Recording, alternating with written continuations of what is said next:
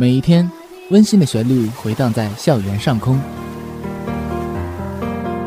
这里是辽宁，这里是辽宁科技大大学广播电台科大之声。科大之声。科大之声。There is the broadcasting station of University of Science and Technology, 辽宁。因为用心心，所以动动听。FM 七十五点五兆赫，科大之声，听出你的感觉。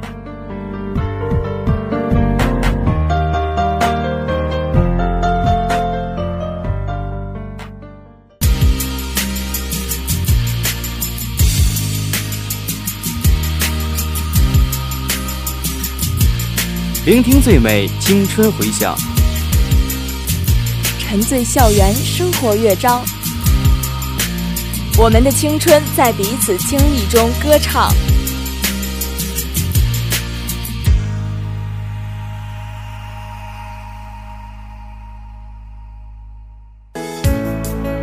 用视觉碰撞，用心灵感受。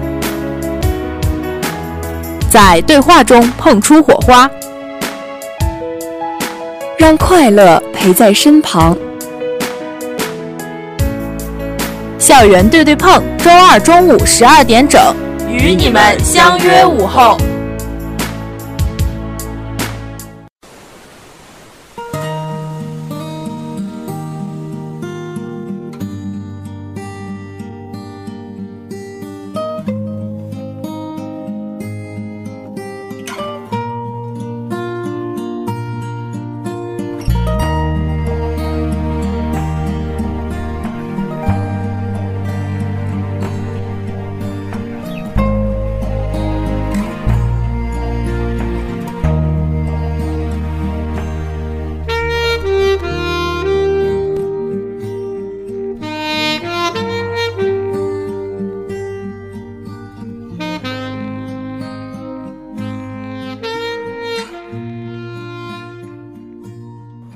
亲爱的听众朋友们，大家中午好。现在是北京时间中午十二点整，欢迎大家收听《校园对对碰》，我是你们的老朋友王家豪。我是你们的老朋友季英山，欢迎大家在喜马拉雅 FM 中或者苹果播客中搜索辽宁科技大学科大之声，订阅我们，第一时间收到我们的广播内容。新闻就在身边，新闻每天都有，校园对对碰带你走进科大生活。下面是对对碰的新闻时间，本期的新闻有：辽科大首席系主任培训班开班，辽科大获四项辽宁省研究生教学成果奖。辽科大大学生马克思主义理论学习小组成立。五月二十二日下午，辽宁科技大学首期系主任培训班开班仪式如期举行。来自各教学单位的系主任、系副主任、实验中心主任等共一百一十五人参加培训。副校长郭连军主持开班典礼并主讲第一课。学习建设是高校发展的根基所在，系主任的工作能力直接影响到学校组织结构的管理效能。首首期系主任培训班围绕系主任的工作需求，拓展学习资源，搭建交流平台。本期培训班从五月下旬开班，七月初结束。培训内容分为两大模块：一是理论讲座，共五讲，设为必修环节；二是交流学习，其中的校内优秀学系建设经验分享设为必修环节，而校外的应用型高校课程建设等主题研讨会设为选修环节。副校长郭连军开讲第一课，题目是以审核评估为契机，全面提升专业建设和管理水平。他从美国的高等教育认证评估和英国的大学使命谈起，强调了审核评估在高等教育质量提升和学校内涵建设工作中的重要意义，并且指出我校系主任所负责的基层日常工作内容繁驳。制度上的权责错位和个人绩效的考核压力，都使得系主任无法专注于学系发展建设，从而导致我校的专业建设进展迟缓甚至停滞。在此认知基础上，他按照转型发展试点学校的建设要求，为系主任树立了七项重点工作内容，包括教育教学、教学质量、教风学风、学术研讨、专业建设、自我完善和反思创新。同时，也对于审核评估期间系主任的责任范畴做出了细致的阐释。鼓励学员们能够以审核评估为契机，做好专业建设工作，以管理促建设，以建设提升管理，把教书育人的责任感与个人事业的成就感有机结合起来，推动学校本科教学工作迈上新台阶。在近期揭晓的2018年辽宁省研究生教学成果奖评选结果中，辽宁科技大学获得较好成绩，推荐的四推荐的四项成果榜上有名。其中，化工学院高云副教授作为第一完成人的成果，EIIE 模式在地方转型高校研究生教育中的应用与实践，获得一等奖。电气学院陈雪波教授作为第一完成人的成果，一主三双五模块专业学位研究生培养模式的研究与实践；化工学院徐英前副教授作为第一完成人的成果，开放式培养新型应用型研究生的应用与实践，获得二等奖。机械学院陈燕教授作为第一完成人的成果，培养研究生科研创新能力，构建学科交叉为核心的研究生培养体系，获得三等奖。辽宁省研究生教学成果奖是辽宁省教育厅为促进研究生培养质量的持续提高，依据国务院颁布的教学成果奖励条例而开展的一项重要工作。该成果奖每四年评选一次。此次评选为辽宁省首次开展。按照辽宁省教育厅关于开展2018年辽宁省普通高等教育教学成果奖研究生类评选工作的通知精神。经个人申请、学院推荐、研究生院组织专家评审并公示，辽科大共推荐五项成果参加此次评选。近年来，学校坚持将立德树人作为研究生教育根本任务，推进以服务经验社会发展需求、提高研究生培养质量为核心的内涵式发展，构建了以质量保障体系建设为保障、以教育教学改革与创新为动力、以科技创新能力和实践能力培养为重点的研究生培养体系。此次评选是我校研究生教学成果的一次集中展示。日前，辽科大团委与马克思主义学院共同组织成立了大学生马克思主义理论学习小组暨党的十九大精神理论宣讲团，师生理论骨干三十九人参加了成立大会。大学生马克思主义理论学习小组依托社团形式，选拔各年级优秀团支书代表作为首批学员，聘任思想政治理论课指导教师。将第一课堂与第二课堂有机结合，深入学习领会习近平新时代中国特色社会主义思想和党的十九大精神，力争找准理论与实践的结合点，建立学习宣传长效机制，着力培养一大批学生理论宣讲先锋，深入学院、团支部、社团、公寓，真正将党的最新理论成果学习宣传落到实处。会上，马克思主义学院教师为学员确立了学习方向，提出了学习要求，要求他们注重联系实际，注重问题导向，注重解疑解惑，让同学们能够听得懂、可落实。宣讲团成员、学生代表刘子然表示，作为新时代的新青年，一定认真学习新思想，历练新本领，担当新使命，力争让宣讲有态度、有温度、有朝气、接地气。会上，马克思主义学院教授李正志、副教授张玉阁被聘为宣讲团指导教师，并颁发聘书。随后，张玉阁老师带领学习小组成员，围绕讲什么、怎么讲，进行了第一次集中学习。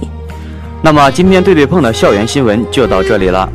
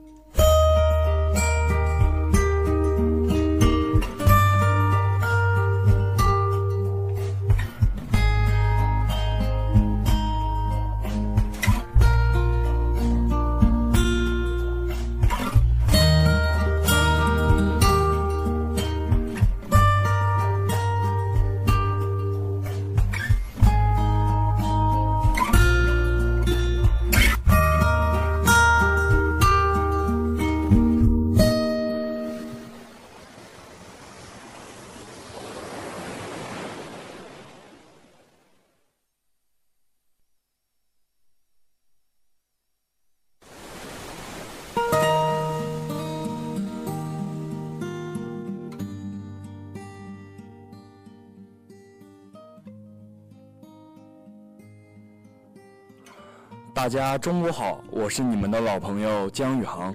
大家中午好，我是你们的老朋友王家豪。家豪啊，你有没有听说前几天的一场巅峰对决呢？什么巅峰对决啊？你以为是华山论剑吗？哎呀，我说的是二十五二十五日在大礼堂举办的两场辩论赛啊，可谓是巅峰对决啊。哎，你直接说辩论赛不就好了吗？说的好像你很了解辩论赛一样。那当然了，刚开学的时候我还参加了学院的新生杯了呢。那正好，你给大家讲讲辩论赛的知识吧。讲就讲，辩论赛也叫论辩赛，还叫做辩论会。它在形式上是参赛双方就某一问题进行辩论，实际上是围绕辩论的问题而展开的一种相关知识的竞赛，思维反应能力的竞赛，语言表达能力的竞赛，也是综合能力的竞赛。其实我对辩论赛也有一些了解。近年来流行的大型辩论赛，一般是由八个人参与，各参赛队中的四名成员分别为一辩、二辩、三辩和四辩，并按此顺序由辩论场的中央往旁边排列座位。但有时也会有不同的情况，其中一辩主要是阐述本方观点，要具有开门见山的技巧和深入探究的能力。要能把观众带入一种论辩的氛围中，所以要求一辩具有演讲能力和感染能力。二三辩主要是针对本方观点，与对方辩友展开激烈的角逐，要求他们具有较强的逻辑思维能力和非凡的反应能力，要能抓住对方纰漏，加以揭露并反为己用，要灵活善动，幽幽默诙谐，带动场上气氛。四辩要能很好总结本方观点，并能加以发挥和升华，要有激情，铿锵有力，把气氛引入另一高潮。说完我们了解的辩论赛，还得说说我们学校的两场辩论赛。这两场辩论赛打得真是精彩啊！我也亲眼目睹了这场唇枪舌战。第一场是由电子与信息工程学院对战土木学院，辩题则为婚姻需不需要门当户对。正方电信学院从三个方面向大家阐述观点：一、婚姻的长久需要夫妻间消费观或者消费习惯的门当户对；二、婚姻的长久稳定与教育及人际关系有一定关系；三、双方家庭的关系对婚姻长久稳定有一定影响。反方土木学院在婚姻和门当户对下了定义后，从两个方面阐述观点：一、不门当户对不会对婚姻产生影响。二门当户对，甚至很有可能对婚姻产生消极影响。这场比赛真的是十分精彩，但第二场的冠军赛也同样精彩呢。第二场则是由应用技术学院对战矿业工程学院。正方观点：去向哪里比与谁同行更重要。反方观点：与谁同行比去向哪里更重要。正方一篇开篇立论，阐述自己的三个观点：去哪里是与谁同行的前提和基础，只有决定了去哪里之后，才能更好的选择与谁同行。二，去哪里在实现自我价值的过程中起着决定性作用，注重与哪里的人在为目标奋斗的过程中更注重个人努力。反方一边阐述己方观点：一，与谁同行在实现人生价值中更能起到主导作用。二与谁同行能带来更多的附加价值，更能丰富人生的意义，增加人生阅历。三人生苦短，不可重复。相较于去向哪里，与谁同行更能高效地实现人生价值。这场冠军赛将比赛推向了高潮，双方在质询和对辩环节紧咬对方细节不放，在半场小节中，正方一辩找出对方关键点，对方辩友一直在强调团队的重要性。可试问？如果无人同行，就以为可以放弃目标了吗？抛出的问题掷地有声，博得满堂掌声。反方一辩不甘示弱，立马反驳：没有人是一座孤岛，可以独善其身。人生的价值仅仅是高，仅仅是靠达成目标实现的吗？没有过多纠结这个问题，一个闪躲就回避了正面交锋，同时还用了一个反问，让自己气焰大增，这就可以说十分机智了。最后，他还总结到：人生的价值主要还是在于与不同的人寻找目标。自由辩论环节往往是一场辩论赛高潮的白热化环节，辩手们果然不负众望，用鲜明有趣的例子把全场的气氛带动的那叫一个热烈。反方上来直接引用我国四大名著之一的《西游记》，对方辩友：“你说要是没有孙悟空、八戒和沙和尚，那唐僧还能去西天取了真经吗？”全场观众忙着鼓掌，以为会让正方哑口无言的时候，正方不紧不慢，有掷地有声。那要是不是因为共同的目标，他们几个又怎么会凑到一起呢？再配上四遍呢你奈我何的小表情，真让看客直呼过瘾。这场比赛以最后应用技术学院获得冠军而结束，但这两场辩论赛给大家带来精彩无比的感官盛宴。当然，最后也希望我们学校的辩论赛越办越好。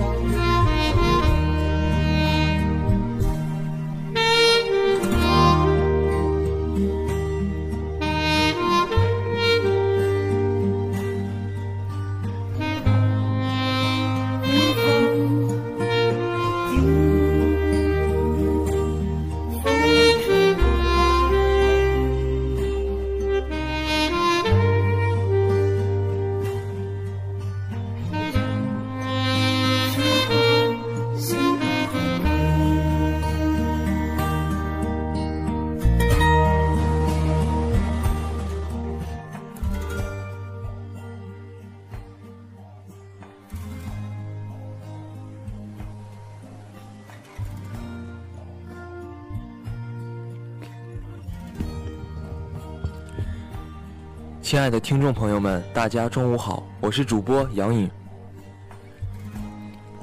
敌军还有五秒到达战场，请做好准备，全军出击！有力的口号穿透耳机，回荡在耳边。此时已经深夜，不知疲惫的你却还在玩着手机。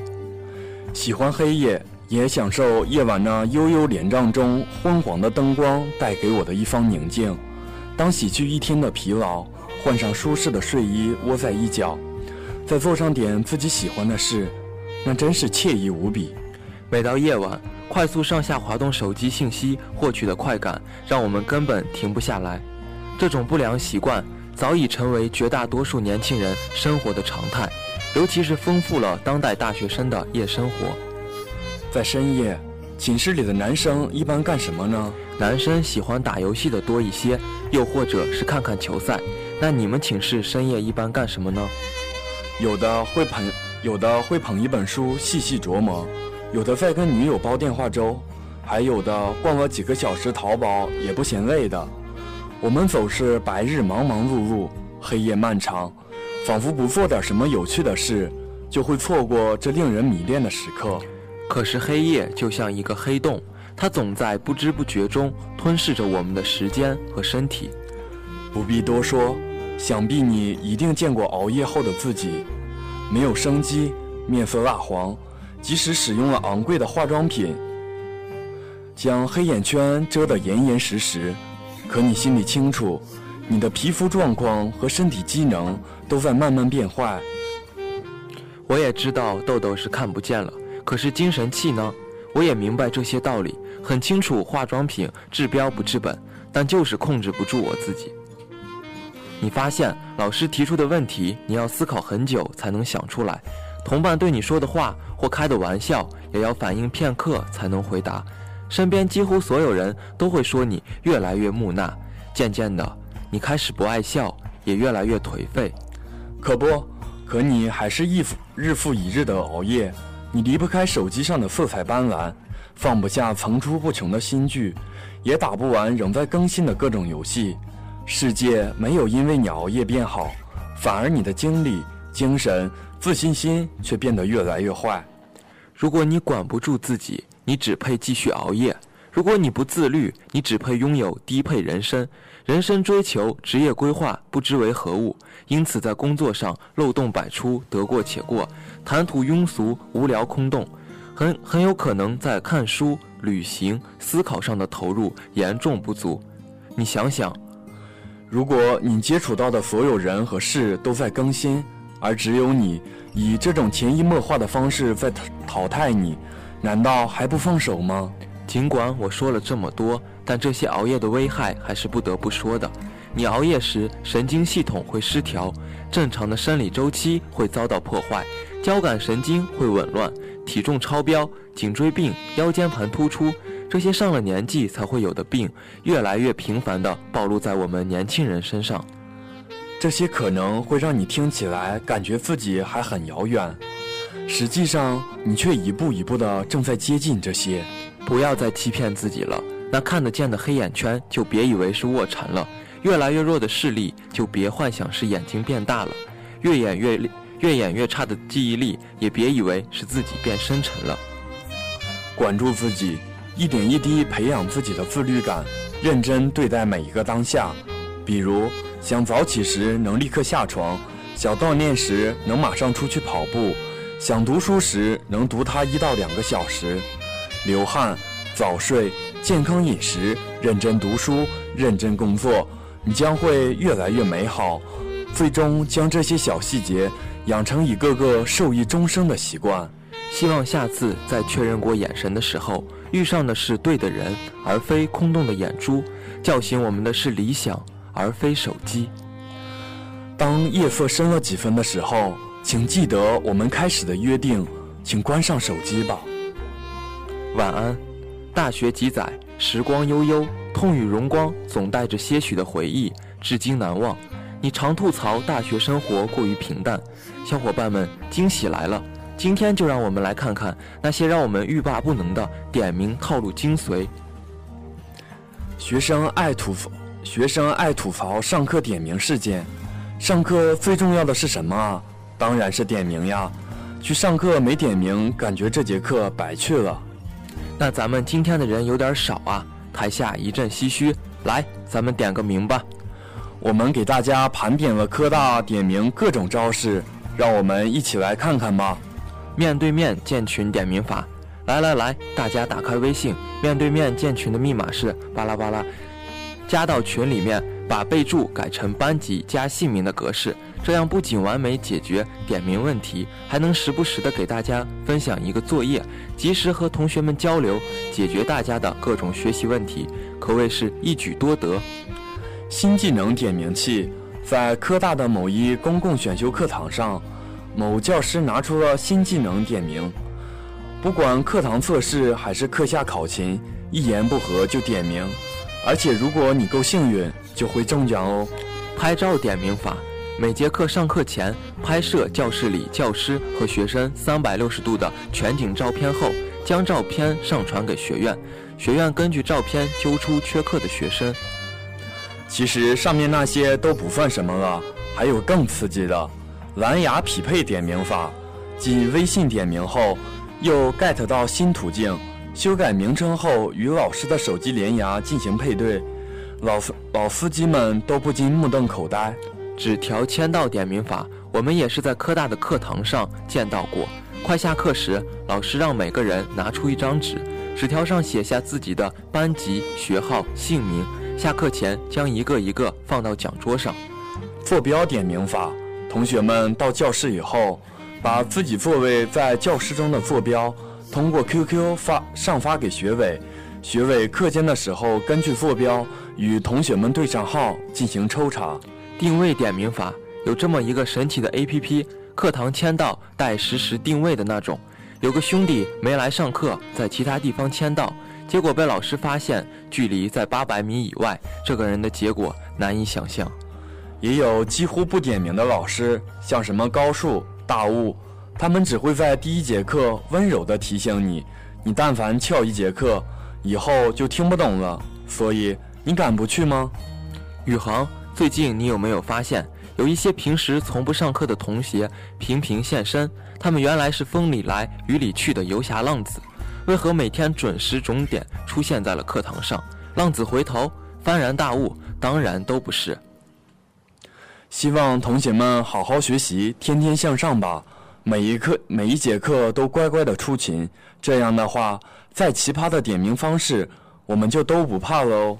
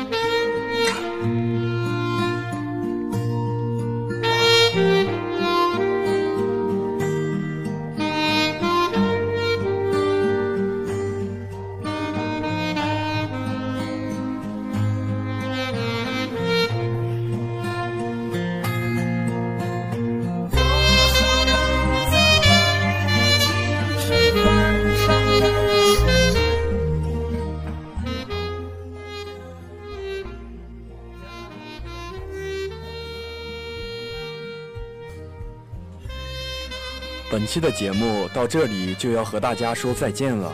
如果您有您的故事想要与我们分享，欢迎联系我们或登录我们的网站三 w 点 ustl 点 edu 点 cn，在线收听我们的节目。我们下期再见。